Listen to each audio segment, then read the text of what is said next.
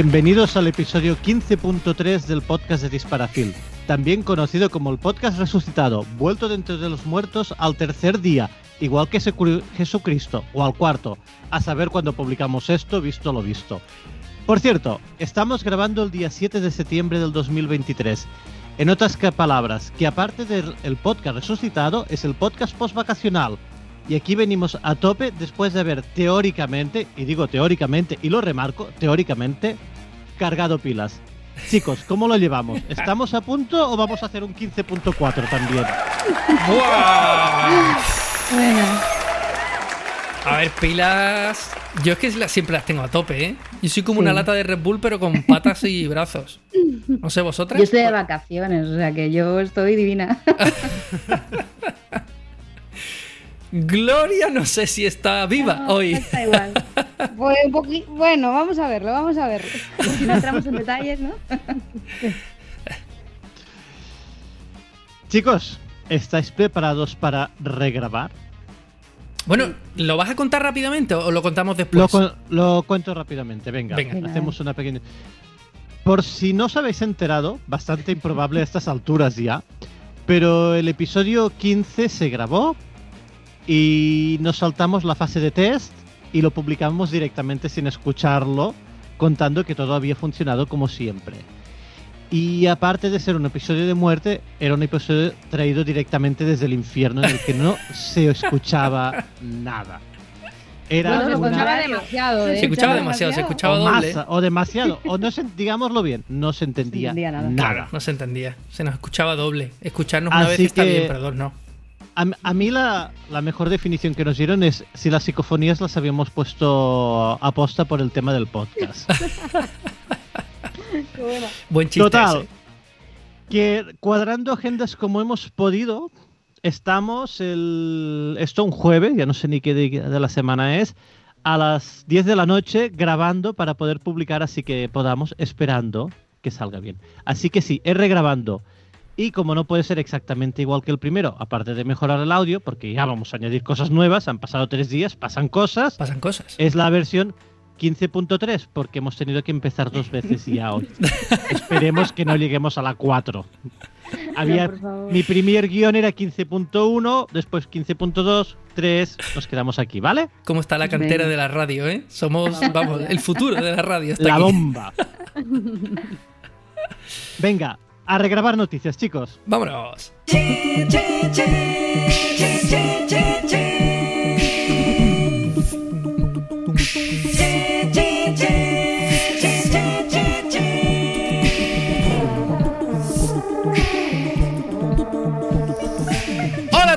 Bienvenidos al informativo analógico de Dispara Film. Hoy es 7 de septiembre, 7 de septiembre de 2023, es que hay muchas R's en el día de hoy. Y vamos con las noticias, vamos del tirón porque hay mucho que contar hoy, han pasado muchas cositas.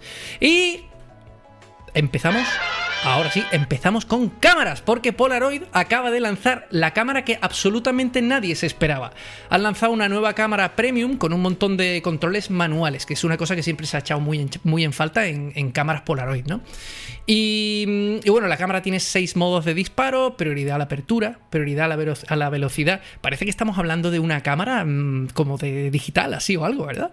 Eh, exposición múltiple, modo automático, eh, modo completamente manual modo temporizador, muy importante para cuando nos hagamos fotos selfies. Y, mm, bueno, la, cámara lleva película E-Type, que es la, última película que lanzó Polaroid, que es la que no lleva pila, es eh, eh, mejor para el medio ambiente.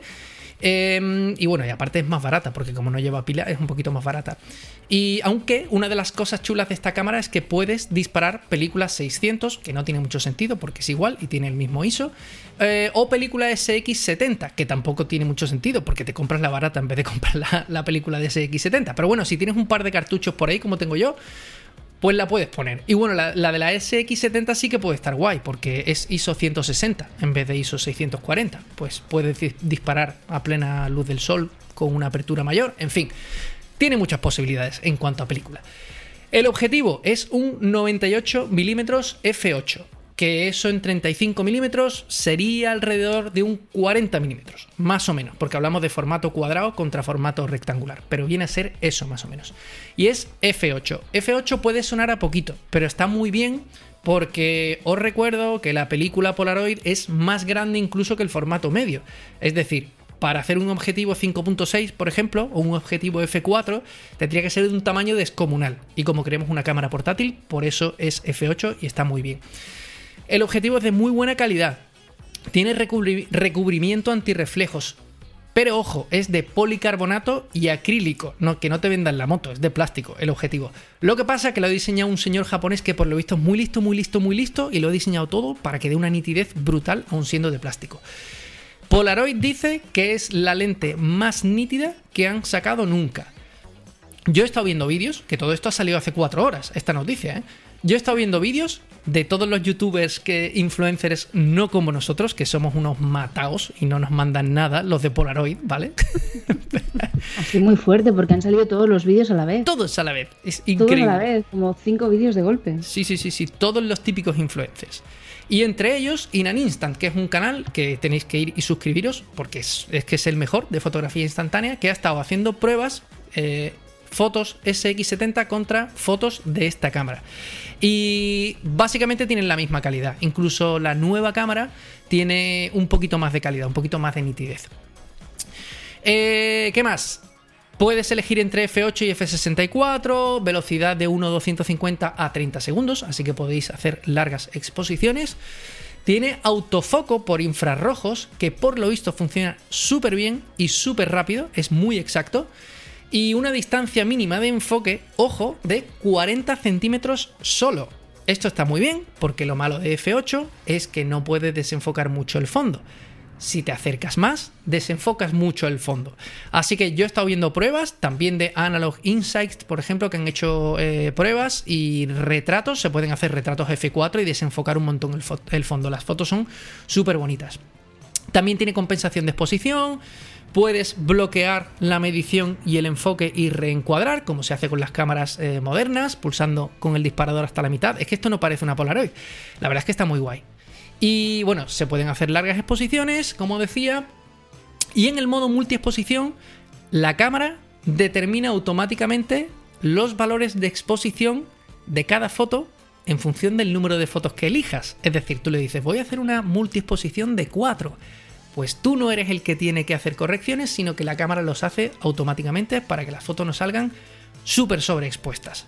Genial también. ¿eh? Está genial. O sea, la cámara tiene un montón de, pequeñas cositas que, son como muy de cámara actual. O sea, de cámara del.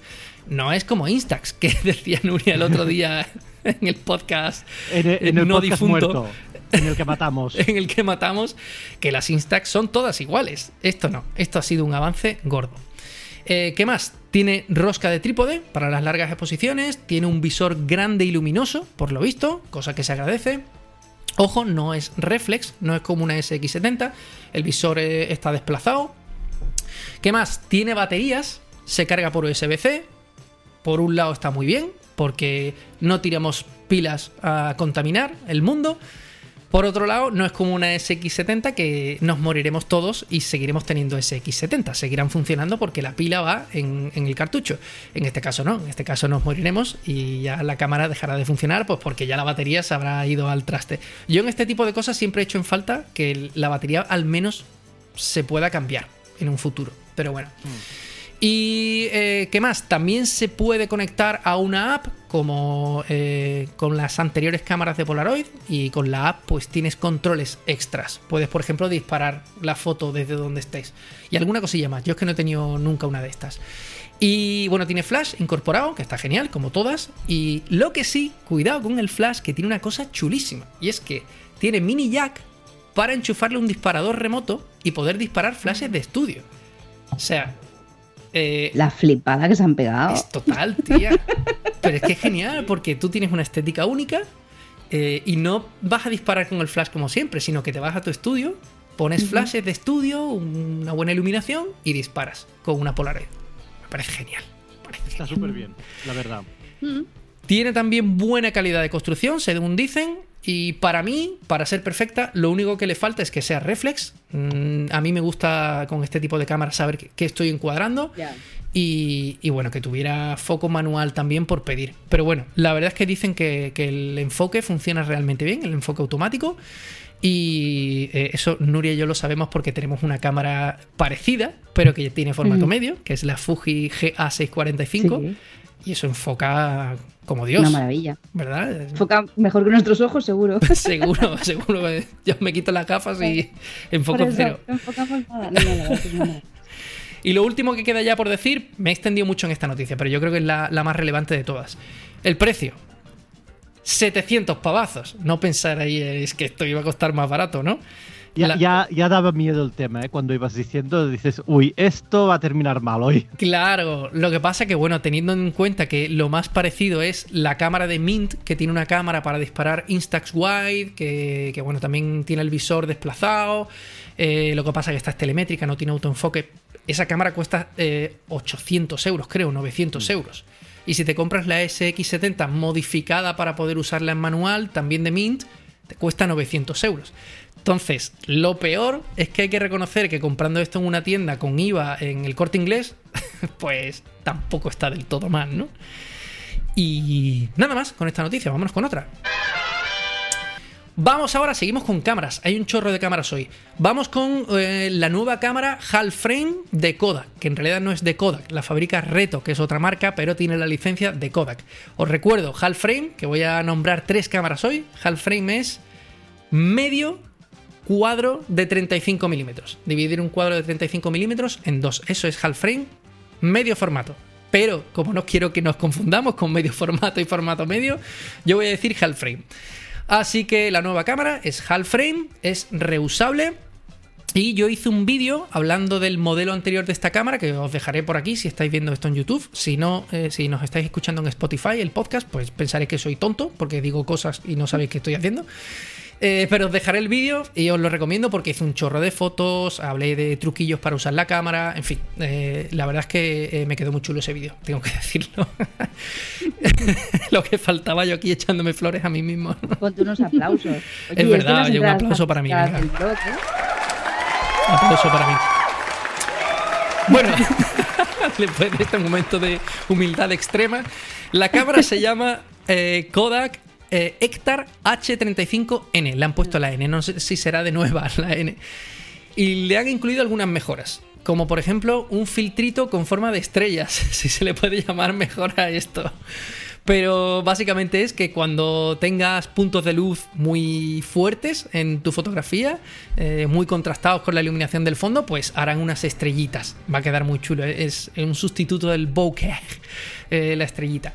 Y mm, tiene también función bulb, que es una cosa que no tenía el modelo anterior para hacer largas exposiciones. Puedes acostarte, pulsar el disparador de la cámara, despertarte al día siguiente a las 10 de la mañana y soltarlo y estarás 10 horas exponiendo tu, carrete.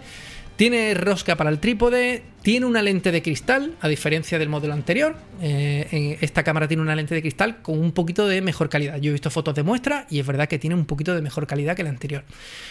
Por supuesto, nuevos colorines, hay seis modelos diferentes nuevos.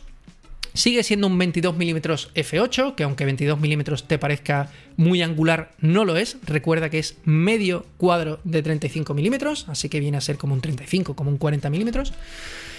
Velocidad de obturación de 1.100 fija, tiene flash, el flash funciona con una sola pila AAA y cuesta 65 dólares, que yo creo que es un precio que está bastante bien para una cámara de este tipo, teniendo en cuenta que dispara 72 fotos, ¿no? ¿Qué pensáis? Que es nueva. A mí me parece genial. Igual lo de estrellitas te diría que es filtro destello, ¿no? Algo así, porque todas las luces, todo tal. O... Sí. ves que he visto fotos de noche hechas con esa cámara. Sí. Ahora estos días y salen como destellos en los coches, ¿no? Se acaban una larga exposición y hmm. la verdad que, era chula, resultona. Muy destellito. Yo creo, creo que como regalo es, tiene un precio genial. Sí. Para regalarle a alguien que le guste un poco la fotografía es un regalo cojonudo o alguien que quiera empezar y no se quiera gastar mucha pasta y no quiera pensar, no tiene que buscar en el mercado de segunda mano directamente cámara nueva y el carrete le durará un siglo. Tal cual. Exactamente. La verdad es que tal como está la cosa hoy en día, entre comprarte en un mercadillo una cámara que no funciona por 10 euros o comprarte esto nuevo, cómprate esto nuevo. Mm, y. Y hasta aquí con esta noticia. Vámonos con otra. Vamos con otra cámara half frame, medio formato. La otra Ilford, la Ilford mala, por llamarlo de alguna forma, ha sacado también una cámara half frame. Lo de la cámara, lo de la Ilford mala, lo explico también en un vídeo que os dejaré por aquí arriba o lo que sea. Eh, porque Ilford está dividida en dos empresas. Una es la que, fabrica, la, la que fabrica carretes, es la que llamamos la Ilford buena, y la otra sencillamente utiliza el nombre para vender cosas chinescas. Bueno, pues esa ha sacado una cámara half frame y no tiene ningún misterio. Así que dejo aquí la noticia. Vámonos con otra. Vámonos con otra cámara half frame. Ya esta es la última. Es de Alfie Cámaras, que no es una empresa conocida, es un señor de Reino Unido que diseñó una cámara half frame eh, manual con fotómetro. Súper chula porque tiene como una rueda con cuatro objetivos y sacó el proyecto a través de Kickstarter, a través de un crowdfunding. El proyecto salió adelante y ahora ya la pone a la venta para el público. Bueno, está en prepedido, ya podéis eh, ir pidiéndola, ir reservándola. La cámara, pues lo dicho, pues tiene fotómetro, disparo manual, es half frame. Y lo de los objetivos es muy chulo. Eh, tiene un objetivo pinhole, o sea, eh... ¡ay! No me sale pinhole, de repente. ¿Cómo puede ser? Eh, Xenopeica. Esteropeica, gracias. ¡Xenopeica! ¡Hombre, tiene objetivo de esteropeica, tiene otro que hace efectitos, en fin, tiene varios. Tiene batería recargable, está genial. Eh, parte del cuerpo de la cámara es de aluminio, o sea, la calidad de construcción es decente, no es una cámara 3D chungi. Y además, en el último modelo, el que va a vender, eh, el que se va a poner a la venta, eh, ha mejorado una de las lentes, así que además tiene algo de calidad. Son 300 libras el modelo básico, que son todos los objetivos plasticosos y baratitos y estenopeicos. Y 500 libras el modelo con la lente decente, con la lente de cristal. Y ya se puede reservar. Y nada más, vámonos con otra. Vamos con el proyecto de Mint, que lo estamos siguiendo desde hace tiempo, de fabricar una cámara de 35 milímetros completamente nueva, de calidad, una cámara decente. Han mandado nueva newsletter con información sobre cómo va el proyecto y en la newsletter han incluido fotos, fotos de, no de la cámara, fotos hechas con la cámara. Y la verdad es que tiene tienen bastante buena calidad, tienen nitidez, eh, no hay viñeteos raros y parece que la cámara va funcionando correctamente. Solo tiene entradas de luz que él en el artículo dice que, que no le preocupan, que él sabe que están ahí, pero que es una cuestión de, de los sellos de luz y tal. Pero lo que le preocupa es el enfoque, la nitidez y la cámara funciona súper bien. Y sobre todo, este proyecto va a toda velocidad, va mucho más rápido de lo que yo pensaba. Así que muy bien por Mint, deseando ver cómo acaba esto. Vámonos con otra. Otro proyecto de cámara, un montón de cámaras hoy. Con Pentax, con la cámara que quiere sacar Pentax. En Petapixel, el blog, eh, le han hecho una entrevista al jefe de desarrollo de productos de Pentax y Rico. A ver, no trae como noticias muy buenas. Dice que en realidad el proyecto no está decidido que vaya a salir, ni, se han decidido que esto lo van a vender. Dice que han aceptado el desafío y que sencillamente han cambiado la estrategia de marketing. En vez de presentar un producto cuando está terminado, como ha hecho Polaroid, por, eh, Polaroid, por ejemplo, eh, lo que quieren hacer es involucrar a la gente para generar ganas de comprar la cámara. ¿Qué se refieren con lo de desafío? Pues se refieren a ver si pueden conseguir las piezas necesarias para hacer la cámara, porque muchas de las piezas no se fabrican desde hace eh, 30 años, así que tienen que encontrar gente que las fabrique. Necesitan grupos de personas con experiencia que lideren el plan de diseño, construcción, venta, ingenieros jóvenes, es decir, no tienen nada, no tienen absolutamente nada.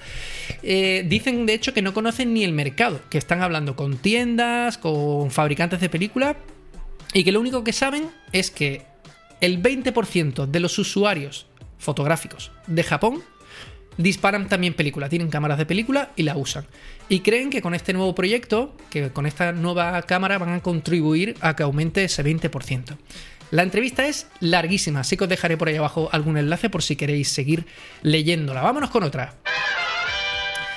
Vamos ahora con la clásica subasta en Leitz fotográfica, en Leica, que como todos los años se inventan un producto extremadamente caro y hacen una subasta para que la gente lo compre por un precio indecente y que los traficantes puedan meter su dinero en algún sitio.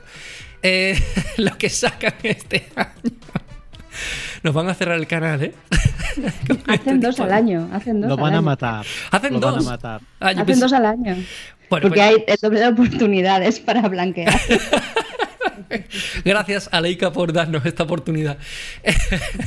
lo de este año, eh, o lo de este semestre, es una Leica M6 normal y corriente. Bueno, normal y corriente. Tener una Leica M6 nueva tampoco que sea muy normal y corriente. Pero eh, la Leica M6 con un Noctilux Leica M 50mm f1.2 asférico. Toma eh, nombre largo eh, que le ponen a los objetivos. Es una edición limitada. Es decir, el único atractivo que tiene esto, aparte de que es un pepino de cámara y un pepino de objetivo, es que solo va a haber 20 en el mundo. Por lo cual, precio de venta. Venga, a ver si lo acertáis. Decid, decid. ¿20.000? ¿Cuánto? Pues, no sé. ¿20.000? Caliente. Sí, siempre son precios así como muy lo- 25.000 o algo así. Muy caliente. Muy caliente. 30.000. 26.000 pavazos cuesta aquí el camarote. Venga, vámonos con otra. Lomography 92, la película que sacó Lomography hace poco, que es una emulsión propia, no es que han cogido una peli de Kodak en mal estado, tal, no, es película nueva. Que mucha gente dice que puede ser la de Orwo, que Orwo se la está vendiendo un montón de gente. Cosas de, eh, cotilleos. Em, el caso, que la sacan en 120 y en 110. Y aprovecho para recordar que 120, mucha gente sí lo sabe, es formato medio. Ya ahora sí, la película gordota, esa de 6 centímetros de, alto. Eh, pero 110 es menos conocido, es esa película que viene en un cartuchito pequeñito, que es película más pequeñita que 35 milímetros. Son cámaras de este tipo. Me, me he acordado de traerme una para que, para que lo sepáis. Una camarita de estas pequeñitas. Y que traen 24 fotos. ¿Por qué precio sale esto? Bueno, porque de la peli no voy a hablar. Ya hablamos eh, en anteriores podcasts, escucharlos. O en anteriores informativos, escucharlos. Precio, la de 110, 8,9 euros por 24 fotos. La de 120, 12 euros. Os recuerdo, la de 35 milímetros de 36 fotos sale 13 euros. La estética, grano para darle nostalgia, esa palabra que, que utilizan y que queda tan bien. Eh, un tono viejuno, así color viejuno, nostálgico, perdón, viejuno no, nostálgico. Y nada más, vámonos con otra. Vamos ahora con una noticia muy rápida. Kodak dice que sigue fabricando película mientras haya demanda. Un aplauso para Kodak. Esto es la noticia. Ya está. Es, muy curioso. Es como si el panadero de mi casa dice: Voy a seguir fabricando pan mientras se venda pan. pues claro, joder. Pues muy bien. Felicidades. Bravo. Y nos alegramos, ¿no? Que estén sus planes. Bravo. Y ya está, lo confirmó el, el CEO de, de Kodak durante la reunión de accionistas. Así que vámonos con otra. Cinestill 400D, la última película que sacó Cinestill, que en realidad es la Kodak Vision 3 eh, 250D a la que le han quitado la capa Remjet, el petróleo ese que trae, para que puedas revelarlo en C41 en tu laboratorio. Joder, hay que explicar eso cada vez que, que- hablamos de esto. Bueno, pues está al caer en 4x5, en gran formato. Está muy bien porque es la primera película color en gran formato nueva que sale en yo no sé cuántos decenas de años. Y bueno, la anunciaron en su crowdfunding, si llegaban a una cantidad la lanzaban del tirón, no llegaron, pero estaba claro que esto iba a salir ta- tarde o temprano. Así que, eh, pues nada, pues la van a, a vender dentro de muy poquito. Vámonos con otra. Vamos ahora con Cándido Film, que es una empresita que bobina película, lo mismo, eh, bueno, lo voy a decir, Cine Estilo 800T, ¿vale? Lo mismo, pero Cándido Film en Reino Unido. Está genial porque la 800T hay que traerla desde Estados Unidos, al final se vende aquí por 18 euros, pues ellos la fabrican allí y la venden por solo 13 euritos, que son 11 libras, eh, por 36 fotos. Está muy bien. Eh, Nos fundirán en la aduana si lo pedimos, pero si estáis allí, pues os saldrá muy barata. En España se puede comprar en la peliculera, que Nuria hizo investigación. Eh, se puede comprar por 14 euros, pero ojo, son 24 fotos. No lo, no lo olvidéis. Pero bueno, está esa alternativa. eh, en vez de comprar la Cinestill por, por 18 o por 19 euros. Eh, y bueno, por si os interesa el tema de Cándido Film, también venden película de ISO 200, 400 y 800. La 400 y 800 son Kodak Vision 3 con toda la parafernalia esta. Y la 200, dice Nuria que ha visto por ahí en, blogs y tal, en blogs, en, foros, que dicen que es una emulsión de Fuji. O sea, no es igual, es una película distinta. Eh, y nada más, vámonos con otra. Vamos ahora con Hobo, que trae procesadora nueva. A ver, procesadora. Es una lavadora. Es una cosa que tú le enchufas el tanque ahí con un imán y le da vueltas al tanque. Ya está, on, off y listo, no hace nada más. Pero procesadora queda muy bien. Eh, que nos gustan los eufemismos en, en el marketing moderno, ¿eh? En vez de llamarlo lavadora para tanques. Y ya está, ¿verdad? Bueno, es pues. Que no lava. Eh, no lava. Si lo bueno, usas para lavar, entonces sí. Pero... Durante 10 minutos Bueno. te lava la película. Sí, también. Pero bueno, el caso. Que no hace nada, ¿vale? Que solo rota tu tanque. De hecho, ellos dicen que, que está pensado un poco para blanco y negro. Y si os preguntáis si se puede sumergir por el tema del color, de revelar color y eso. A ver, se puede sumergir hasta que empieza la lavadora, ¿vale? Tienes dos patitas y puedes sumergir hasta que empieza la lavadora porque si no se te quedas ahí pegado. No queremos que te quedes pegado revelando un carrete de color. No merece la pena, la pena eh, dar tu vida por, por revelar un carrete.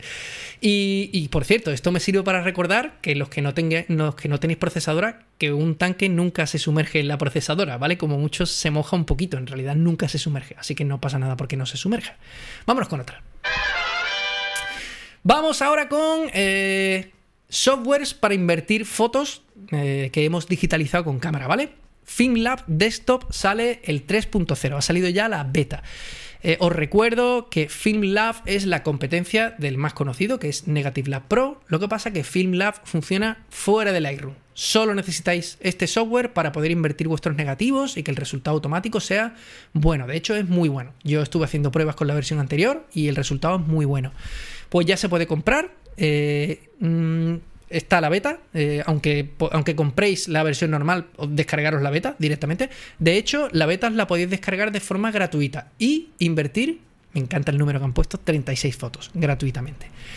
Y mmm, podéis comprarlo o bien por tarifa mensual, que no os lo recomiendo, o lifetime, ¿vale?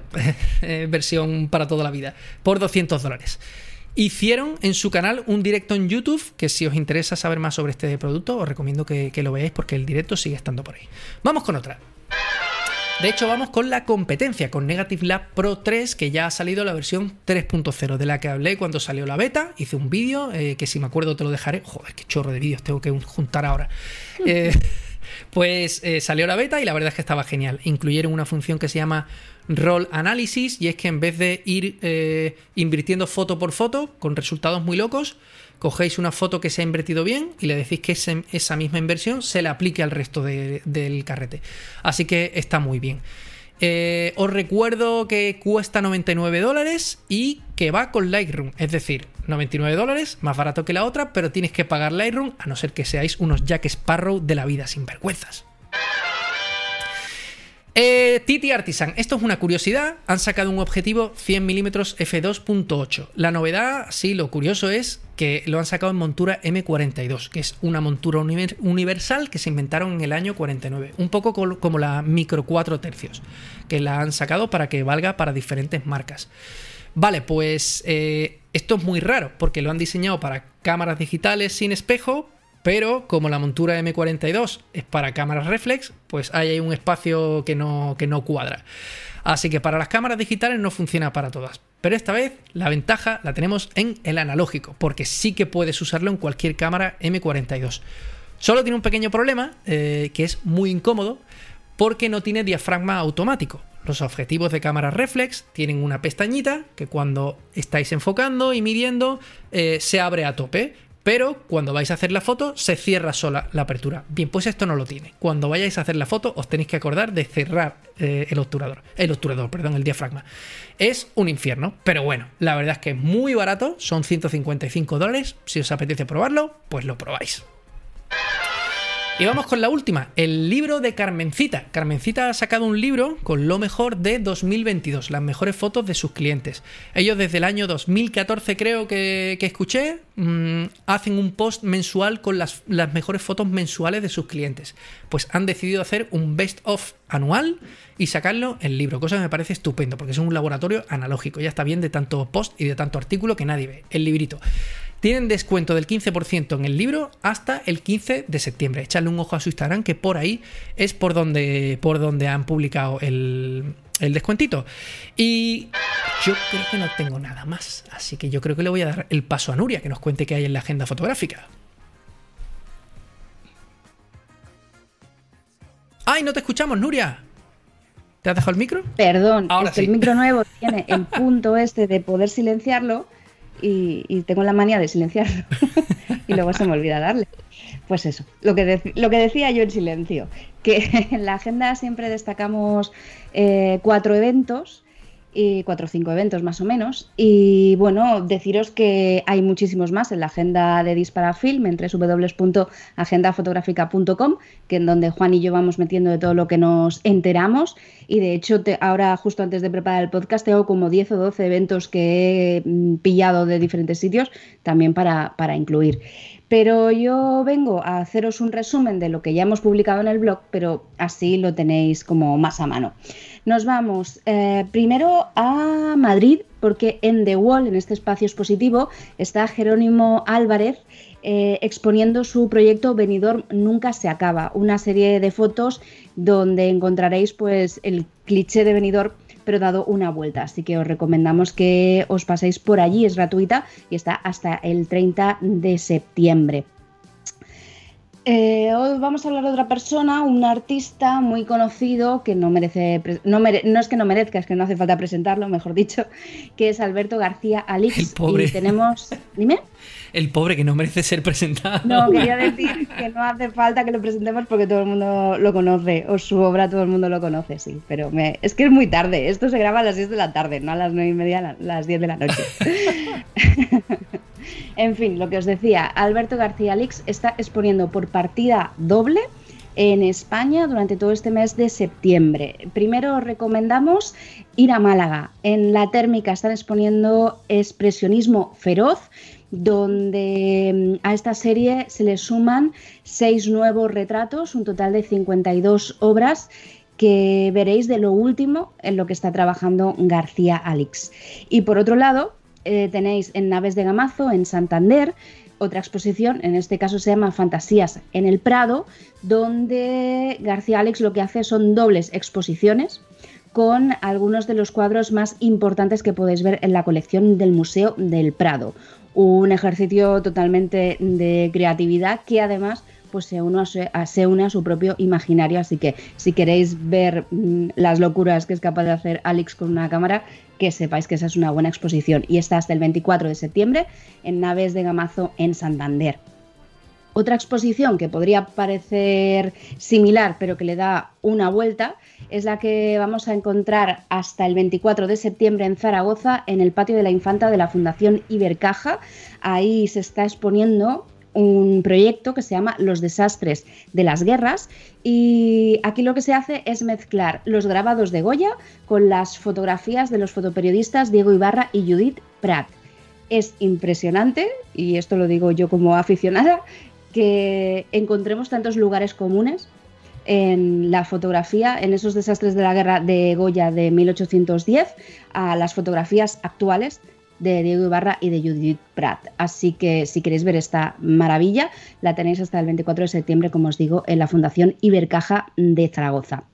Y para finalizar, pues nos vamos a una exposición mucho más pequeña, de más pequeño formato, y para eso os animamos a ir a un pueblo que se llama Cuadros, en la provincia de León, donde la artista Irene Alba está exponiendo cuadros en la memoria, un conjunto de fotografías antiguas de la vida costumbrista del propio pueblo también eh, re- redimensionadas a lo que es la actualidad y haciendo fotografías, nuevas versiones de esas imágenes, como veis, costumbristas, como esta de las niñas subidas en el coche y con, los, con la ropa de la época, ¿no? Pues todo eso lo han juntado y han hecho un ejercicio de volver a hacer estas fotos ahora en la actualidad con elementos de la hora. Ese lo tenéis, esta exposición la tenéis hasta el 26 de septiembre en la antigua Escuela de Cuadros en la provincia de León. Así que hasta aquí mis destacados. Tenéis un montón más de eventos, más un montón de los que tengo que poner todavía y Juan seguro que también. Recordad que Foto España sigue porque eso no acaba nunca. y además no solo está en Madrid, está en varios sitios más. Así que si os quedáis en casa es porque os da la gana, así de claro. Y hasta aquí la agenda. Hasta que la agenda, pero tenemos una cosa más en el informativo y esa. Nuestros queridos sponsors, el momento preferido de todos nuestros oyentes. Absurdez. ¿Cómo va a gustar esto? nos puede gustar. Eh, Carmencita Film Lab, vuestro laboratorio favorito en Valencia o en Barcelona y en www.carmencitafilmlab.com. Foto R3, vuestra tienda de productos fotográficos favorita en Gijón, si pasáis por allí, o en www.foto-r3.com. ¿Que necesitáis una cámara? Pues vais a Camera Store con K. En Camera Store con K disparafilm.com Así se enteran de que venís desde aquí y siguen patrocinando esto, si no, no lo patrocinan. Camera Store con K.disparafilm.com. Y si no habéis comprado la cámara en Camera Store, la habéis comprado ahí en Wallapop o en el mercadillo de la esquina y os han tangado, que es lo más probable, pues podéis llamar a nuestro querido amigo Alex Varas eh, en alexvarascámaras.com. Varas ¿eh? Ya puestos a corregirlo, corrijo todo. Alex Varas con V cámaras.com. Y recuerda que si perteneces al Club Analógico de Disparafilm tienes ventajas y descuentos exclusivos de nuestros sponsors. Entra en www.clubanalógico.com y entérate de todo. Y ya de camino recuerdo a la gente del club que estamos de reto. He decidido, eh, he decidido unilateralmente que vamos a ampliar el reto al día 22. No sé qué os parece a vosotros, pero lo vamos a ampliar para que haya tiempo para revelar, al que no haya hecho fotos para hacerlas y tal. Y, nada más por aquí, por el informativo. Eh, nos vamos con nuestra querida Gloria. Consulta todos los contenidos en disparafilm.com. La fotopostal.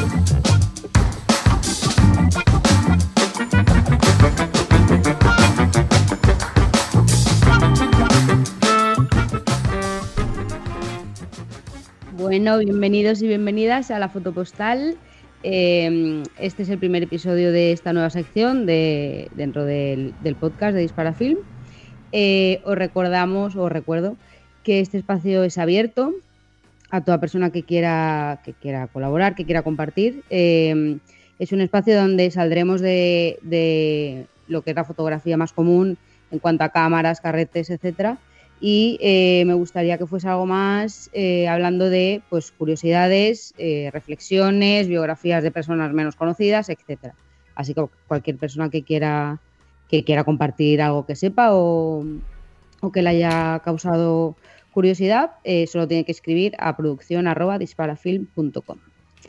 Y bueno, en este primer episodio, como digo, hablaremos de fotografía post-mortem, Mm, lo primero agradecer a Juan Urulus que me cedió un montón de, bibliografía y la mayoría de cosas que voy a contar, bueno, todo prácticamente, está sacado de la tesis doctoral de Virginia de la Cruz Lichet. Eh, luego dejaremos algún, algún enlace. Y también de la novela eh, que se. Perdón, de la novela de Miguel Ángel Hernández llamada Anoxia. Em, entonces, entrando un poco más ya en tema, decir que la tradición de, fotografiar la muerte, digamos, o la, fotografía post-mortem, no empieza con la fotografía, perdón, lo estoy haciendo fatal. El otro día me salió genial. bueno, eh, no te preocupes, tú tira para adelante. No, se nota, tira, tira, tira. Venga, dale, dale, estás haciendo muy bien. La, tradición de, de retratar la muerte o Sí, la muerte no empieza con la fotografía, empieza mucho antes. Eh, ya en el 1400 se encuentran retratos pictóricos y también esculturas. Eh, muchas veces las esculturas se basaban en estos retratos pictóricos, que es algo que pasará posteriormente cuando empieza la fotografía, a mediados del siglo XIX. Eh, a partir de muchos daguerrotipos también se, producen muchas pinturas. ¿no? es mucho más fácil pintar desde una fotografía que desde, desde, bueno, desde una imagen real, teniendo en cuenta que es una persona fallecida sí que es verdad que los pintores em, recurrían mucho a la imaginación a la hora de hacer todo el ambiente ¿no? alrededor de, la persona fallecida, mientras que en fotografía eso, pues lógicamente era imposible, porque la fotografía pues se hacía y ya está. Eh, entonces empezamos con daguerrotipos. Eh, a partir de ahí, bueno, a medida que va evolucionando la fotografía, va evolucionando también, obviamente, las técnicas, mejorándolas. Em, y como digo, a mediados del siglo XIX es cuando se empieza con este tipo de fotografías. Eh, es una, bueno, era una práctica muy habitual, ahora parece mentira y parece escabroso, pero era, eh, estaba muy, muy cotidianizado. Eh, uno de los motivos por los que se hacían estas fotografías o para qué se usaban estas fotografías de gente fallecida era para enviar a, familiares, amigos que estuviesen lejos del sitio donde había fallecido esta persona, para notificarlo. Y por otra parte también para arreglar tema de herencias en, las mismas situaciones, ¿no? Era como un documento gráfico de que esa persona realmente pues ya, ya se había ido. Em, sin embargo, no era la causa principal. La causa, la, la causa principal sería Em, una manera de recordar a esa persona, ¿no? Como dice Miguel Ángel Hernández en su obra, em, es una prueba de que esa persona había existido, pues no tenerla era arriesgarse a no ser recordado. O como dice Virginia de la Cruz, en su tesis, em, la necesidad de estos retratos venía dada por mantener el recuerdo, pues la memoria juega malas pasadas. Entonces es como muy curioso, ahora estamos muy acostumbrados y acostumbradas a tener mm, cientos de fotografías de todo el mundo, pero antes no, aunque parezca complicado de entender. Em, y era muy importante para esas familias que se les moría un fallecido tener un recuerdo de, esa persona. Normalmente también o sea, había una gran cantidad de fallecidos y fallecidas que eran niños, porque la tasa de mortalidad en esas edades era altísima. Entonces, bueno, eh, pues peor aún, ¿no? O sea, menos posibilidades de tener una foto de esa persona porque su vida había sido muy corta. Entonces, em, eh, la práctica estaba tan extendida que los profesionales, los fotógrafos que se dedicaban exclusivamente a esto, que lo sabía, em, publicitaban, bueno, claro, ellos se tenían que anunciar, publicitaban una especie de catálogos donde tú podías ver qué tipo de trabajo hacían, cómo iban a quedar las fotografías y eh, tenían, bueno, anuncios escritos que decían cosas como estamos preparados para tomar fotografías de personas difuntas en una hora desde el momento del aviso. Esto ahora Puede, sonar, sí, podemos hacer millones de bromas, pero al final, bueno, es que era así. Bueno, pues claro, claro que tenías prisa. Eh, Foto Express. Foto Express, más o menos, sí, sí. Pero tú imagínate, eran fotografías que tardaban minutos en hacerse y tampoco digo yo que harían 20 mm, fotos, pues harían una o dos, digo yo. Sí que tenía muchos problemas con el tema de la iluminación, muchísimas, imaginaos, en el siglo XIX, eh, era, era complicado. Eh, bueno, en, este sentido de, que estaba tan normalizado este tema, también las casas suministradoras de material fotográfico eh, tenían un stock especializado en este tipo de fotografía, como podían ser marcos tapizados o una especie de cajitas que las abrías y también tenían así como una especie de terciopelo y, bueno, eh, imitaban un poco al féretro, ¿no? De manera que tú lo abrías y veías esa foto y bueno, también un poco así escabroso, pero, pero bueno, era un negocio, quiero decir. Eh, había millones de, cosas ¿no? Eh, solo dedicadas a este tema. También se encuentran documentos sobre cómo fotografiar, eh, escenografiar y, cómo mover a esa persona que acaba de fallecer, teniendo en cuenta la rigidez cadavérica. Había eso, se encontraban muchos documentos que, bueno, que escribían de fotógrafos para fotógrafos para, bueno, para tener una unidad. ¿no? Em, también hay algo que me parece muy curioso de, todo lo que he ido leyendo, que no sé si voy a saber explicarlo muy bien, lo voy a intentar, eh, es cómo la evolución de la propia fotografía por sí misma ha convivido con la evolución de la sociedad, donde se incluye dentro de la evolución de esta sociedad cómo tratar la muerte en todos los aspectos, ¿no? a nivel individual, a nivel colectivo, etcétera, tabús. Em, me parece muy curioso cómo han, resultado una serie de fotografías debido a, estas dos evoluciones, ¿no?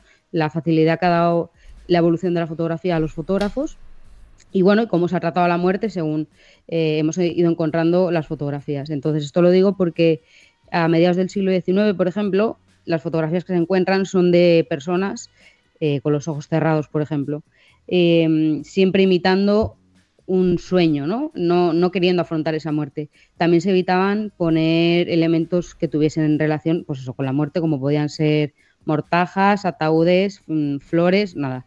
Simplemente se quería una, foto, una imagen de esa persona, que ya digo, normalmente eran niños y niñas, imitando un sueño, eh, como que estaba en un sueño eterno y dulcificando mucho ese momento, ¿no?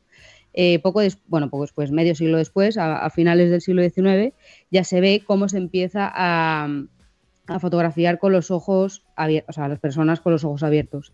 Sí que mm, no, evita la visión de que esa persona está muerta, pero sí que necesitan tener una, imagen como más vívida, ¿no?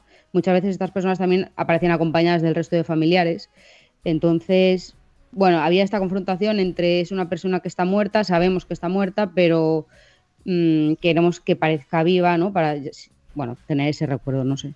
Em, es un poco complicado ponerse en esa situación, pero bueno, hay que, no sé, hay que, hay que ponerse en esa época, ¿no?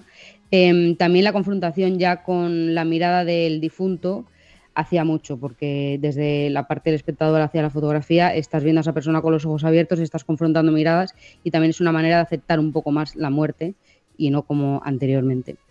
Em, tiempo después sí que em, ya empezamos a ver, ya se empiezan a ver eh, muchas fotografías donde la persona difunta está dentro del ataúd, ya cambia mucho, ¿no? Ya en este momento tú ya ves al difunto como un difunto, que es lo que es.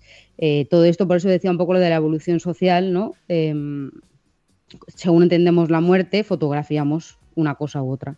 Y lo que decía, la evolución de la fotografía también ha ayudado a que eso pueda ser posible. Em, y bueno, luego ya siglo XX, mediados del siglo XX finales, aparece Kodak, aparece la democratización de la fotografía y em, en este caso, pese a, pese a, que se ha fotografiado durante el siglo XX, me refiero a personas muertas, em, sí que este tipo de fotografías pasa a ser ya algo mucho más familiar. Cada familia hace sus fotografías, pueden ser de estas personas difuntas, pueden ser del cementerio, pueden ser de la misa, ¿no? Ya se expande también un poco más. Em, y de la misma manera pasa a ser algo mucho más privado y que queda en casa y, y ya está.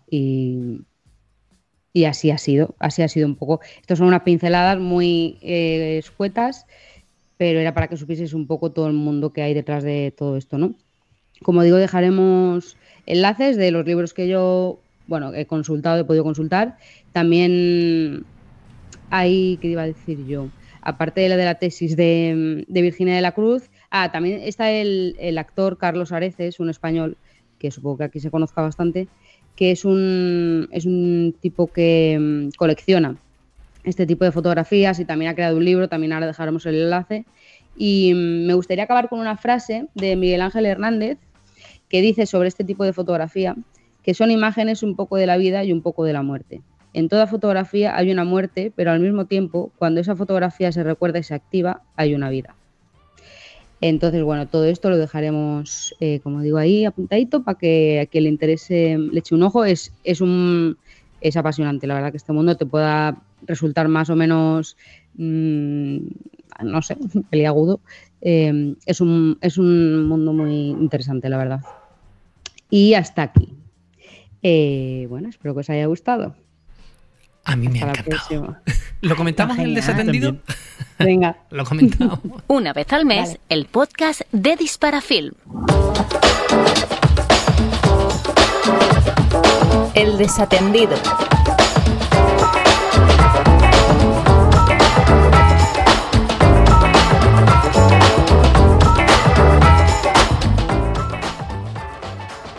No sé vosotros, chicos, pero yo voy con una sensación de déjà vu hoy brutal. ya, ya. Pues verás cuando tengamos esta conversación por segunda vez. Porque lo anterior tenía guion, pero esto no. Totalmente. Vamos a reopinar cosas. Reopinar. no, la verdad es, es, un, es que ya solo leyéndote la tesis de esta chica, que yo es prácticamente lo que he hecho, buscar alguna cosa por internet y luego la novela, que la novela es sin más. Em, es que alucinas todo lo que todo lo que había y eso cuando te empieza a hablar todo, todo el tema de, la fotografía en sí, ¿no? Eh, que es lo que más me ha chocado de, cómo se va enlazando, ¿no? Cómo, cómo, las cosas al final suceden de, la manera que tocan y es como wow.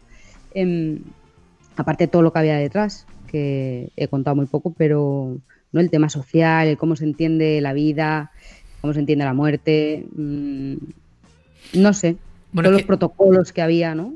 De hecho, pasa hoy en día eh, sencillamente entre países y entre culturas, ¿no? No se vive para nada igual, mm. eh, yo sé, en la India como lo vivimos nosotros aquí o como se vive en México. Eh, sigue pasando incluso en el mismo contexto temporal. Pero es verdad que es una cosa que impacta muchísimo. Es la naturalidad mm. con la que se fotografiaba a gente muerta. Sí. Sí, Yo imagino que estaban muy acostumbrados a la muerte porque era algo del día a día, ¿no? El tipo de enfermedades, la em, alimentación deficiente, eh, patologías que, vamos, no estaban investigadas en aquel momento, el poco acceso a la sanidad. Hmm. Eh, claro, yo creo que era como que lo veían natural, el hecho de poder hacer una foto para tener un recuerdo de alguien que ya no vas a volver a ver, eh, es como si ya no la hacemos ahora, en ese momento, ya cuando Claro. la hacemos. Más Sí, que nada, sí. porque en aquella época hacerse una foto por gusto, imagino que solo estaría eh, al alcance ¿no? de gente de muy alto rango, Sí, que serían los mismos que se hacían sus cuadros, claro, me imagino. Sí, sí, la verdad. Sí, no, no lo he comentado así mucho eh, hoy, lo comenté mucho el otro día. eh, esto de, de- Claro, ya no sé ni lo que he dicho. Em, claro, que lógicamente la gente no tenía fotografías. Bueno, esto sí que lo he dicho, que no tenía fotografías en su casa, no podían pagárselas. Y luego sí que era como cuando moría alguien, la oportunidad de. La última oportunidad de hacer una foto y de, bueno, de gastarse lo que tuviesen para esto. Sí. A mí me parece. Había, Eh, per- Perdón, di, Gloria. no, sí, había un fotógrafo, es que esto no me lo he apuntado, pero me acabo de acordar ahora, que decía algo así como eh, fotografía de vivos, me lo invento, ¿eh? 100, 100 cosas. Eh, Cosas. fotografía, 100 monedas de la época. Eh, 100 de la vacas. fotografía de muertos, 200. Porque, Ostras. claro, de vivo te puedes tener más oportunidades, pero muertos no. Entonces, claro, es que esto era, lo vemos ahora todo muy idealizado, pero que es un negocio. Claro, claro, total. O sea, no, hombre, la muerte siempre ha estado eh, mercantilizada. o sea, Vale. eh, yo que he vivido, por desgracia, eh, muertes muy cercanas, pues eh, cuando empiezas a ver que te cobran por respirar, y es como, bueno, por respirar en este caso, no sé si es lo más apropiado decirlo, pero, pero empiezas a ver por lo que se cobra y se cobra por absolutamente todo. O sea, todo. Y bueno, tiene su lógica. Hay gente que está ahí trabajando y que tiene que comer. Pero, ostras, pero llega un momento en que en lo que tú dices, 100 euros vivos, 200 euros muertos. Como, tío, te estás aprovechando de una persona que ya no está aquí. Uf, y No, hostia. se están aprovechando de los familiares. Bueno, No, claro, de los familiares. La, que persona es así que no dice nada y no se queja. Claro. Ya. El otro día, uf, esto no tiene nada que ver, pero bueno, sí, yo creo que no tiene nada que ver con fotografía, desde luego. Pero alguien se quejaba por el impuesto de sucesiones, que para los que estáis fuera de España, no sé si en otros países también se cobra, pero aquí en España, eh, cuando la gente que tiene muchísimo dinero, o sea, una cantidad escandalosa, 600.000 euros al año, cosas de esta, gente que cobra eso, pues cuando fallece, pues se le cobra un impuesto, pues eh, un poco porque se supone que lo que se busca es que haya los mismos, los mismos derechos y oportunidades para todo el mundo y tal, ¿no? Y, y una señora decía, es que uno no se puede ni morir, es que me cobran impuestos hasta muerta. Y yo, no señora, usted está muerta, no le cobran nada, ¿sabes? Se lo cobran a su familia, usted ya no está aquí. Para protestar, usted ya no está Claro, lo, lo que es increíble es que usted proteste por algo que le va a ocurrir cuando sea muerto. Eso es ya quejarse por quejarse. ¿sabes? Total. Que a mí, a mí me parece especialmente como llamativo el tema de los niños, ¿no? O sea, que, Mm. que hay tantas eh, tantas fotos de niños. Pero claro, eh, después del, del episodio fallido, me fui a casa y me fui pensando en estas cosas. Y claro, en realidad, cuando se muere tu padre, eh, se considera una cosa natural, ¿no? Cuando se muere tu madre, una cosa como natural, porque es Mm. mayor que tú y la, la vida, las normas de la vida dicen que esa persona va a Mm. fallecer antes que tú.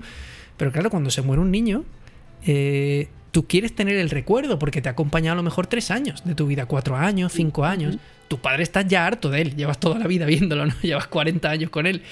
Pero ostras, eh, eh, tu niña o tu niño tiene que ser una sensación de, oye, pues si tengo la oportunidad de hacerle una foto, pues se la hago. Sobre todo teniendo en cuenta que eso, que las fotos se hacían en el siglo XIX y a principios del siglo XX en ocasiones muy especiales, cuando te casabas.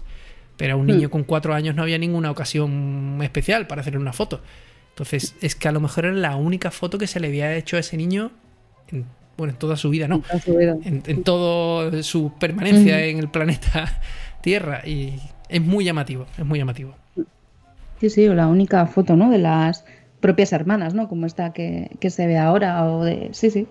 Y la convivencia, ¿no? De la vida y de la muerte, de cómo, ya que tenemos que hacer una foto, aprovechamos, ¿no? Para Hmm. salir el resto también. Es como, bueno... Sí.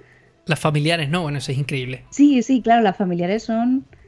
Pero claro, lo entiendes si te pones en el contexto de la época, ¿no? De que es el único testimonio que te queda para, para poder, eso, Mm. recordar, ¿no? Cómo era esa persona. Yo me imagino esta gente eh, viéndonos ahora, que ahora es lo contrario. Ahora eh, la gente quiere fotografiar el nacimiento de su hijo o de su hija, pero, pero no fotografiar eh, el momento, ¿no? Desde detrás de, de la sabanita. No, no, desde delante de la sabanita, la cabeza saliendo y eso. Y yo me imagino en estos tiempos que dirían, ¿pero qué hacéis, chalaos? O sea, las, las fotos son para las bodas, para, cuando se te muere alguien, ¿no? Lo verían con naturalidad y pensarían que estamos locos Sí. ahora. Y es increíble el contexto, el contexto temporal como, como cambia la forma de pensar. A mí lo que me resulta también curioso de lo que explicaba Gloria es el hecho de que los propios fotógrafos, doy por hecho que eran todos hombres, claro, en esa época, eh, el hecho de que entre ellos se pasaran como trucos para poder eh, que esa foto se hiciera lo mejor posible, ¿no? Esos Mm. trucos supongo que para no estar media hora con un cuerpo difunto donde en esa época mm, y por según qué enfermedades igual no era ni, ni, Ya. ni lógico, ¿no? Estar cerca, por si acaso, Ya. no sé.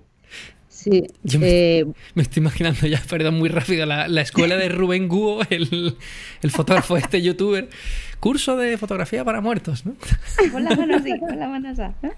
Sería. Claro, no, pero manipular esos cuerpos ya Sí, así, no, no, claro, tú claro. imagínate. Que bueno, vamos, yo nunca he movido a una, una persona muerta, pero, pero debe ser complicado. Y claro, el tema de la luz, por eso decía, sí que decían como trucos, bueno, no sé.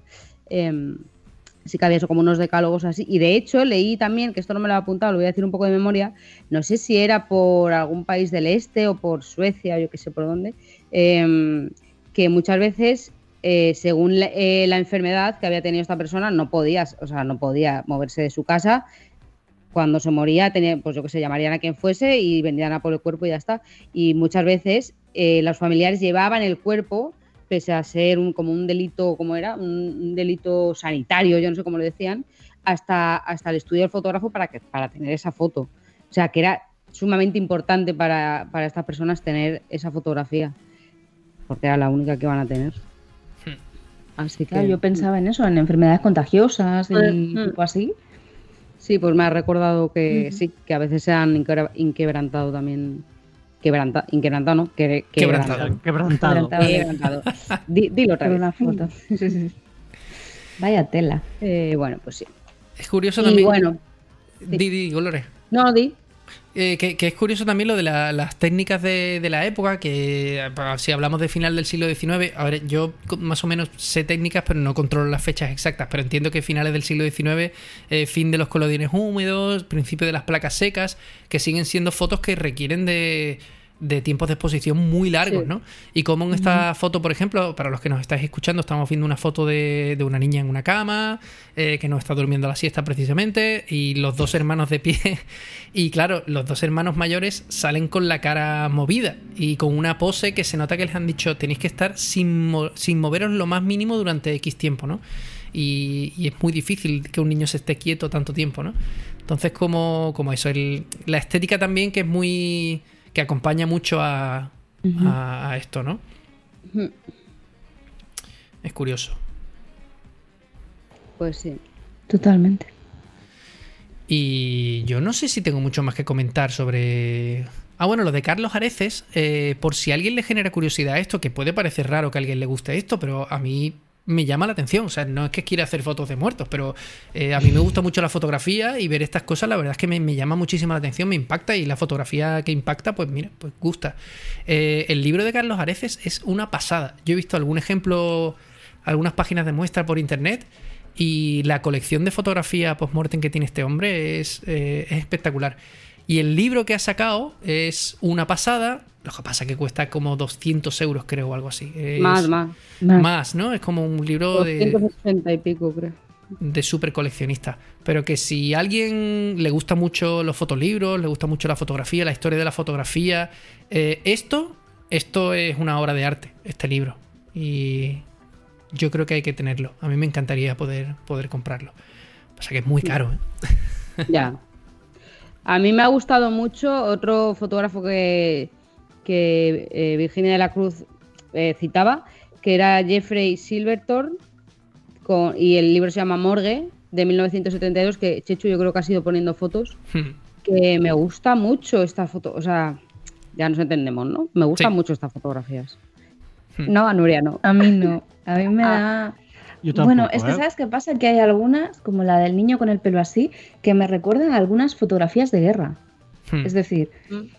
Eh, hay una foto de un bombardeo, creo que en Madrid, donde salen los cuerpos de unos niños, de unas niñas, creo que en este caso, eh, que han sido víctimas de ese bombardeo fascista, supongo que italiano.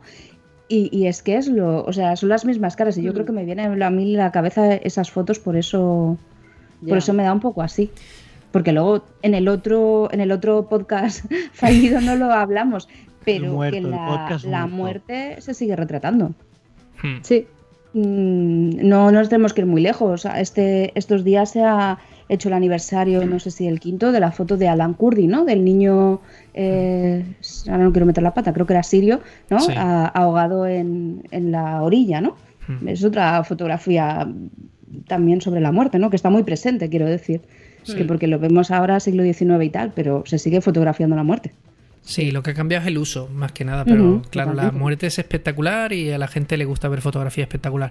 Que es verdad que, que pensamos que gustarte es como cuando te tomas una tarta de chocolate, que dices, mmm, qué rico. Que Mm, qué rica. gustarte en el sentido de llamarte la atención, de no poder evitar mirarlo, ¿no? La- las Sí. ganas de, de mirar algo.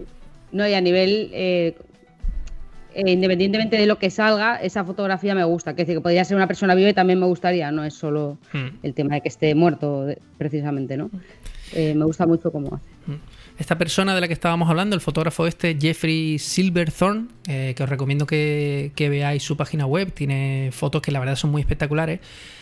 Eh, no son así como. No me sale la palabra. eh, para gustar, hechas para gustar.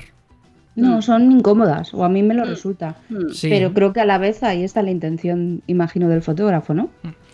Pero lo, lo curioso que tiene es que están hechas con. como con. eh, bueno, eh, es muy difícil describir las imágenes a los que estéis escuchando, pero son fotos que están hechas como con objetivos muy angulares, que no es como muy propio de esto. Eh, el angular es un objetivo que tiende a espectacularizar mucho y que se utiliza, por ejemplo, en contextos de guerra, pues para que tu foto salga en la portada del periódico en vez de por en medio, ¿no? Entonces hay muchos fotógrafos que están a favor de su uso, otros muchos que no, que dicen que eso es manipular un poco la fotografía. La fotografía siempre es manipulación, o sea, tampoco hay... Pero el caso es que estas fotos, por ejemplo, son muy espectaculares por la composición, por los encuadres, hay fotos cenitales, hay fotos, hay contrapicados, hay picados. Y es verdad que es espectacularizar la muerte. Jugar a espectacularizar la muerte siendo un trabajo documental. O sea, se nota que no ha colocado nada o no tiene pinta de que haya colocado cosas. Eh, pero es muy curioso eh, de verlo. Jeffrey con dos F, eh, Silver de plata, Silverthorn. Silverthorn. Bueno, pues, ¿qué os parece? ¿Cambiamos de tema? Venga. Venga. Cambiamos de tema. ¿Queréis que hablemos de algo así fin. muy rápido? Que es muy tarde ya, ¿eh? Y llevamos ya una hora. Madre Una mía. hora ya Una llevamos. hora. Eh, Hablamos muy rápidamente de cómo ha ido el verano fotográficamente. Sí. Pero muy- otra vez Hace, fal- hace fa- hace falta que repitamos. Sí. hace falta que Sí, repitamos. porque nadie sabe lo que te ha pasado todavía, Abel. Eso tienes que contarlo. Vale, o sea, empiezo yo, ¿no? Sí, vamos, si quieres O- directamente, esta sección va a ser que tú cuentes eso. Qué malos que sois. Yo lo que quiero escuchar. ¿Cómo? vale, toda la coña viene a que por primera vez desde que estoy aficionado a la fotografía he vuelto con menos fotos de las que me fui de vacaciones. Y dices, ¿y eso cómo se hace? Pues muy bien, pongámonos en contexto. Como ya sabéis, no ah, vivo lejos de casa. Cuando tenemos, cuando son vacaciones, normalmente pasamos el tiempo con familia y amigos. Eso hace que la fotografía se quede en una segunda o tercera prioridad en las vacaciones que vamos a visitar a la familia. ¿Qué pasa? Me fui a España con mis cámaras, hice como unas 10 fotos, pero en este proceso velé un carrete que tenía entero de 36 fotos que había hecho aquí cuando estaba aquí en Alemania. Así que la realidad es que mm, haciendo un poco de matemáticas he vuelto con unas menos 20 fotos de las que me fui de vacaciones. ¿Cómo pudo pasar eso? Pues cuando terminé ese carrete, no sé por, no sé por qué ni cómo, pero no, no rebobiné el carrete como siempre hice, como siempre hago y como normalmente saco el carrete y lo dejo preparado todo. Pues esa vez no lo hice. Así- que llegué allí, el día que iba a hacer fotos, cojo la cámara, abro la cámara y me encuentro el carrete sin rebobinar. Qué bien, ¿no? Qué bien. Ese pequeño paso eh, de rebobinar. Pequeño paso sin Ese importancia. pequeño paso. No, no- aún no entiendo cómo no lo hice, ¿eh? Mm. Pero bueno, son cosas que pasan. Oye, ¿y no, no habéis aprendido a dominar un poco la, la sensación tan amarga que produce esas situaciones? En plan de, bueno, la he liado, pues ya está, pues dispararé otro carrete. O sea, a mí al principio me sentaba fatal, ahora alguna vez me pasa alguna cagada de estas y digo, eh, qué da. O digo, se habrán velado Bueno. unas pocas y he cerrado rápido y ya está. Em, le tenía un poco cierto interés al carrete que había en esa cámara. Porque fue un evento que vino a hacer aquí en Alemania un esbardanzaire de Olesa de Montserrat, un pueblo de aquí de, de Cataluña, cerca de Barcelona. Y gasté un carrete entero ese día. Y ese es el que no rebobiné. Entonces me, me jodió bastante, la verdad. Qué faena. Bueno, Ya, pues pero bueno, La verdad que sí. hay que repetir. Ya lo volverán a hacer dentro de dos años, volverán a subir, pues volveré a ir con un carrete, me voy a asegurar de rebobinar el carrete y usaré revelador nuevo, que no me falle el revelador, etcétera, etcétera, etcétera.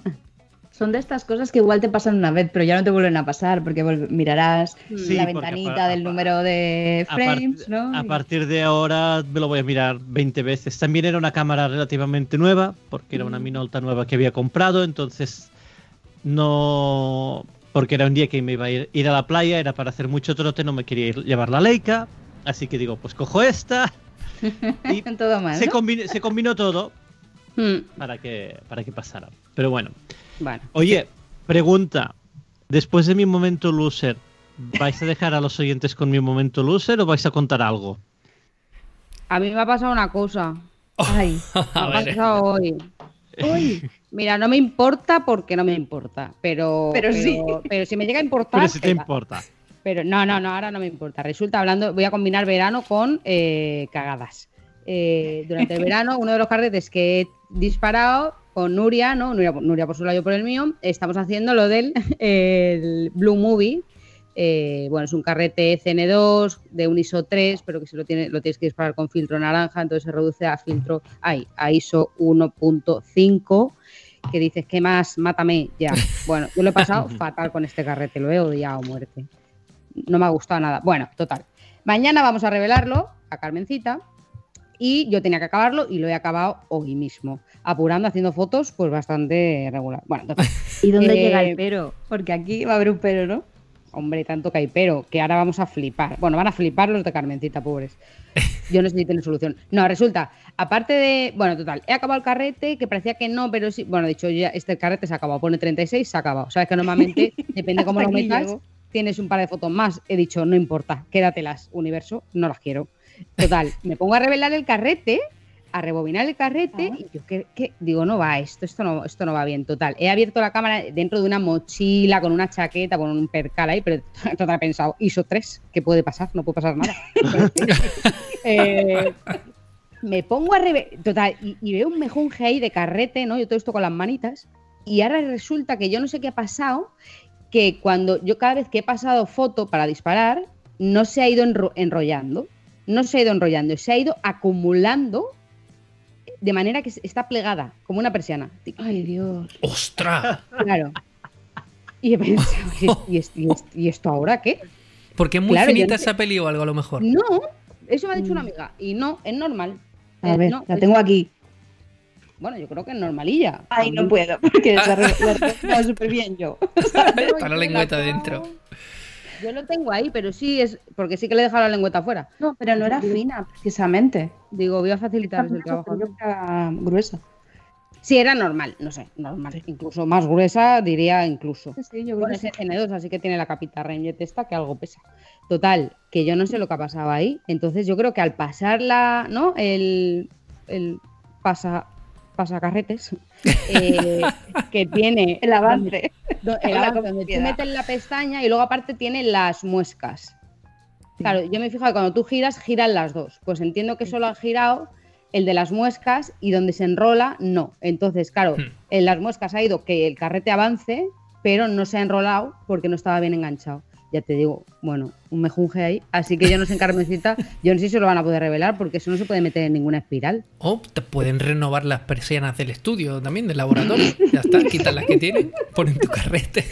Pues un poco sí. Un- no sé, ya veremos qué pasa. Pero vaya, vaya atropello de carrete, de verdad te lo digo. Así que voy a hacer el post sola, ¿no? Vale. Yo te lo hago, yo he pensado, yo se lo hago a la Nuria, yo se lo hago. Y Gloria se va a hacer unas cortinas de ducha. Yo me voy a hacer, ya veremos qué me hago. Claro que sí. Hostia, Me encanta. A ver, igual, esa foto no va a valer pa- no van a, no van a, ah, no van a valer para nada. O porque sí, se va a ¿eh? ver- Este es Bueno, pero se misterio. va a ver toda la marca del plástico, ¿no? Ahí como. Va- ¿Cómo Va a llevas ser- el tema experimental? va a ser muy experimental. Mira, para el año que viene para experimental. A lo Mm. mejor te veo re- intentando replicarlo con esa cámara, a ver cómo lo pongo para que no se enrolle. Sí, porque yo creo que la posta no te sale, ¿eh? No, Madre no, mía. ya te digo, vaya, vaya, me junge, sí. Oye, es que a, Bueno, mí, a mí no me ha pasado nada, ¿eh? Todo correcto, a mí sí me ha pasado. todo bien. ¿Qué te ha ¿también? pasado? Mí sí, sí me ha pasado. Creo Ah, que es la, maldición de Disparafilm, porque es para. eh, yo no disparo mucho color. eh, y he disparado porque tenía los carretes de Lomography, que nos han mandado Lomography carretes para que los probemos. Y, y resulta que uno de ellos se- de- lo usa una cámara que creo que tiene entradas de luz. Y yo no lo sabía. Entonces, pues uno de los dos carretes que va. Bueno, uno de los dos, o los dos, no lo sé. eh, est- están prácticamente velados. Así que a lo mejor también van a ser. Otro Con la foto de Nuria. Perfecto. Me Este, está este, acumulando po- el trabajo. este podcast es un éxito total. ¿eh? O sea, Est- estamos es- malditos. Es, mort- es mortal, ¿eh? Estamos malditos. No, Es pero mortal, dice. deberíamos de hacer. eh, es mortal. Es Es mortal. mortal. O sea, se lo de este podcast. Que deberíamos de hacer un- una especie de 10 trucos para que no. Para que no. Para no cagarla cuando disparas. Porque hay Pues como mira, podemos, cosas que se nos olvidan. podemos hacer un especial de podcast de esto, ¿eh? Para, para compensar este. Más que Claro. nada. Sí, ¿no? Pero hace Y ese lo grabamos y lo publicamos también. también. que Como hace, quede. hace poco le pasó a alguien de- del club. ¿A quién fue de, de esta gente? A ¿A Moncho, Pableras. no? A Pableras creo que fue. Ah. que había disparado, eh, rebobinó el carrete y eso no paraba nunca, creo. No sé, algo sí le pasó. Y en realidad es que hay un truquillo que cuando ponéis el carrete y engancháis la lengüeta y cerráis y empezáis a avanzar, tenéis que ver que la rueda de enrollar que avanza también. Se mueve. Mm. O directamente podéis vosotros apretar un poquito para ver si se ha enganchado. Y que no se os olvide. Porque es Mm. que es una tontería, que es un pequeño truco que si te lo sabes, pues, pues ya no la cagas en ese Hay sentido. que automatizarlo y hacerlo siempre. Sí, sí. Yo ya me he vuelto a acostumbrar después de la cagada de Pableras, que tuvo el detalle de etiquetar a Disparafil, lo, com- lo compartimos, la gente empezó a dar trucos, me llegaron 45 trucos y tal, pues ya ahora yo voy cagado, llevo todo el rato haciéndolo. A mí sí lo que, lo que sí que me ha pasado es de no haber movido el, el ISO. Ah, ya. De cámaras que no tienen lector de código de X, no haber movido el ISO y de golpe darme cuenta que estaba disparando 800 un Fuji 200. Hola. Un Fuji de 200. Pero oye, salieron cosas, salieron cosas. Claro. No era lo mejor, pero fue muy loco, sí, sí. A mí esto no me pasa porque yo no tengo ninguna cámara con lector de ISO. Entonces siempre tengo que hacerlo. Claro, claro, yo me acostumbro y sí, sí. Pero sí, ya no me vuelve a pasar tampoco. Seguro. Claro, yo las peques. Oye, ¿y alguien en el anterior podcast dijo que había alguien de Barcelona que estaba haciendo sus propios códigos de X? Ah, eh, no, lo dije yo, pero Sí. no es de Barcelona, es un chico de Madrid. Si me dais un minuto, los enseño. Venga, vale. Que Venga. lo tengo, Vale. que ahora no sé dónde está, espérate. Venga, que y- ya he hablado muy rápido. y mientras, sí, por creo que si- lo tengo en el salón. Por si alguien no sabe... segundo. Vale. Si alguien- eh, no sé, cantado, hacer algo. No, hombre, voy a explicar qué es un código de X y por qué viene bien eh, que la gente lo haga. Eh, hay muchos carretes, como por ejemplo el de Lomography, creo. A ver. Bueno, no me voy a levantar yo a buscar el de Lomography porque os vaya a quedar solo Va- los va- va- dos. vamos a quedar solos aquí al final. Pero. Me- Ah, no, el de Orwo, creo que era. Ese sí lo tengo aquí a mano. Eh, el de Orwo, por ejemplo, el que yo he comprado, que yo compré el del crowdfunding, no trae código eh, de X, que el código de X es esta cosita de aquí, eh, para el que nos esté escuchando, una especie de, de zona metálica que le dice a la cámara el ISO del carrete. El ISO para el que está diseñado el carrete. Vosotros podéis poner el ISO que os dé la gana, en realidad, pero eh, esto le dice a la cámara el, el ISO del carrete. Y hay carretes como este, que están bobinados en otro carrete, tienen una pegatina, no tienen código de X. Pues este, por ejemplo, que tengo yo aquí, es uno que tú te compras en plan pegatina y se lo pegas para poder disparar el carrete en, cualquier cámara automática. Eh, ¿Qué pasa? Que esto ya no se fabrica. Y últimamente he, he descubierto que Foma sí que lo fabrica. Lo que no sé es dónde lo venden. Pero por ejemplo, creo que en. En Photoimpex en Alemania venden códigos de X pegatinas. Y ya está aquí Nuria nos va a contar una en novedad. AliExpress también. En AliExpress también venden venden tiras. Lo que pasa es que tienes que comprar una tira, son todos ISO 100, todos ISO 400 y las puedes y las puedes comprar. Pues lo que ha hecho este chico que se llama Rafa, que su Instagram es Rafa DPC 2018, ya le hago publi, es que ha hecho esto. Son los códigos de X en cobre, metálico, no sé. Y, y entonces los ha personalizado. Bueno, él tiene un pack de varios ISOs y yo le pedí alguno más. Le pedí un ISO 125 y cosas así. Entonces, digamos que esto, a ver si ahora tengo un carrete yo por aquí para podérselo colocar. Pero son reutilizables. Sí, sí, claro, tú se lo pones aquí encima del carrete. Ah. Bueno, lo adaptas bien para que la cámara lo lea. Hmm. Y cuando acabes el carrete y rebobines, que hay que rebobinar, pues tú sacas tu carrete y te guardas tu, código de X para la próxima vez. Ah, pues eso está genial que sean reutilizables. Claro, Confirmo. sí, sí, son reutilizables. Yo porque me he flipado y le he pedido alguno más, pero ISO 25, 50, 100, 125. mm, le pedí unos cuantos, más allá de los habituales. Y, y sí, sí, los tengo ahí porque es cierto que hay algún carrete o alguna cámara que me apetece pues no rayarme. Claro. Confirmo que en Photoimpex venden las etiquetas de Foma de X de. ISO 200 y ISO 400. Bueno, Yo mira, lo he visto en AliExpress también. Quiero decir, hay hojas A4 Hmm. de, de códigos de estos de X y si no hay gente que se los fabrica en casa con papel de aluminio y con rotulador negro si no me equivoco y también se, lo, se los adapta quiero decir pero bueno mira lo vi por, por stories y dije esto hay que investigarlo y la verdad es que Rafa majísimo y nada y, y ya los tengo ya los iré probando en, en algunas cámaras y ya os contaré qué tal Muy bien. Qué bueno. Mola que sean reutilizables. sí por eso.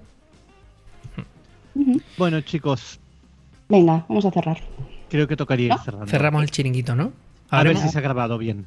¿Creéis, ¿Te creéis imaginas que ha salido mejor o peor que el del otro día? Diferente. Es correcto. estamos más despiertos Hombre, yo el otro día tra- Eh, traje yo no, cinco eh, noticias. No es por nada. Estoy que, estoy que me muero hoy. disimular muy bien Que yo el otro día traje cinco noticias. Hoy han aparecido Hoy has 10 traído o a 12. full. Así que Sí, sí, ha sido una locura. No, esto. no, tu, tu, tu, tu parte a full. al que le guste el Vamos, informativo o se ha hartado hoy. Mm. Sí, no se podrá quejar. Nos lo hemos tomado con más humor, diría yo hoy. Sí. Sí. Sí, Sí. ¿qué vamos a hacer? Gloria, ánimo. ¿Qué? Qué ganas tengo mañana de ver tu, tu acordeón. Uy. No sé por qué ha salido un aplauso, pero creo que no lo Porque, merece. no, porque ¿Por- tu por qué no? ordenador nos está dando la patada. Estaba intentando, estaba intentando poner la música final. Veréis, se va a liar un poco. Ahora, se van a empezar a mezclar cosas. Vamos a intentar hacer. A ver si soy capaz, ¿vale? Míralo. Ahora vuelvo, desastroso, pero Y esto es un podcast, ¿eh? Sí, sí. no suena la música del final. Ahora sí. Ahora sí. Ahora sí. Bueno. Que se va, que se va, que se va. ¿Que ¿Quién despide? Que esperemos que hayáis disfrutado muchísimo del podcast 15.3. Esperemos que no haya 15.4. Y con este podcast tan muerto y tan resucitado, nos despedimos hasta el mes que viene. Muchos besitos. Venga,